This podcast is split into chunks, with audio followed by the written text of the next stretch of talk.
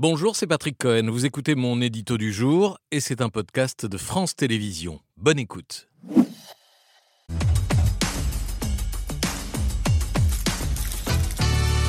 Patrick, l'Europe a-t-elle la solution pour répondre aux vagues migratoires qui déferlent sur ses côtes? L'Europe, fustigée par Marine Le Pen aux côtés de son ami euh, Matteo Salvini, chef de la Ligue numéro 3 du gouvernement italien, on les voit ici à l'image, c'était hier en, en Lombardie, l'Europe appelée au secours par la chef de ce même gouvernement, Giorgia Meloni, aux côtés de la présidente von der Leyen. On les voit elles-mêmes toutes les deux à Lampedusa et l'Europe sur le point de, de, mettre en œuvre un pacte migratoire, ainsi présenté ce matin par Gérald Darmanin. L'Europe a réussi à se mettre d'accord sur la proposition française. Encore une fois, une révolution migratoire qui consiste à faire les demandes d'asile à la frontière.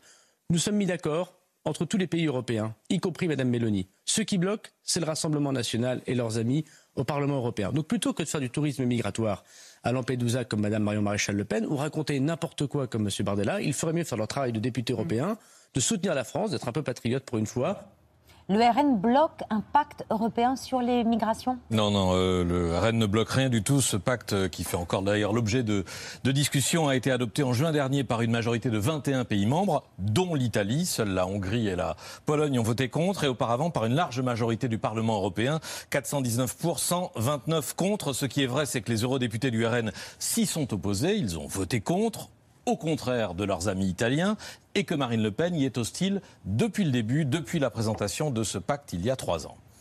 Je le dis avec gravité, ce pacte pour l'immigration est un pacte pour le suicide de l'Europe. Un suicide de l'Europe, Marine Le Pen dénonce aussi un projet de submersion migratoire. En quoi l'Europe serait-elle submergée du fait de cette réforme? Non, ça n'a pas de sens. Le pacte vise au contraire à traiter les demandes d'asile à la frontière, comme l'a dit tout à l'heure euh, Gérald Darmanin, c'est-à-dire dans des centres de tri ou de rétention dans les pays de première entrée, comme l'Italie, euh, pour rendre plus rapide le traitement et les renvois dans les pays d'origine. Mais pour les réfugiés effectivement persécutés et éligibles à l'asile, l'accord prévoit un mécanisme de solidarité avec une relocalisation obligatoire dans les autres pays de l'Union européenne, sous peine d'amende pour les États qui s'y refusent, une amende ou une contribution de solidarité. On parle pour l'instant de 30 000 réfugiés par an sur l'ensemble du continent. 4 000 en France. C'est cela que le RN dénonce sans relâche, comme Jordan Bardella samedi à Beaucaire.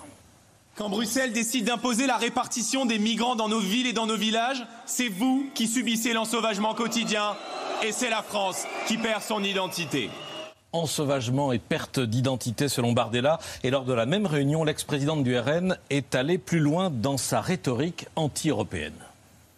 Il est vain d'en appeler à l'Union européenne pour résoudre la crise migratoire comme un enfant appelle maman quand il a un problème. C'est vain et c'est dangereux.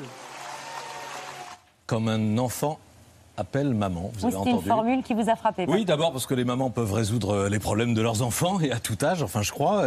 Euh, aussi que je n'avais jamais envisagé le souverainisme comme une émancipation de, de ses parents ou de sa mère et surtout que l'Europe n'est pas une maman, c'est une communauté d'États organisés pour agir ensemble ou tenter d'agir ensemble. Oui, est-ce que cette communauté agit efficacement contre les vagues migratoires? Écoutez, on peut tout à fait déplorer la lenteur, l'insuffisance de la réponse européenne, voire une forme d'impuissance, mais s'il y a un échec incontestable, c'est bien celui de tous les démagogues qui ont prétendu qu'il ferait mieux sans l'Europe. Boris Johnson qui promettait qu'avec le Brexit, les Britanniques reprendraient le contrôle de leurs frontières. Échec. Les entrées illégales n'ont jamais été aussi nombreuses en Grande-Bretagne. Giorgia Meloni qui voulait instaurer un blocus naval pour arraisonner et stopper les bateaux de réfugiés. Échec. Elle n'en a évidemment rien fait. Face au doublement de l'afflux de migrants sur ses côtes en un an, Meloni s'en remet maintenant au bon vouloir de la Tunisie, on en parlait vendredi, et à la solidarité des, des, Européens. Finalement, il n'y a plus grand monde pour penser ou faire croire que les nations sont les mieux placées pour gérer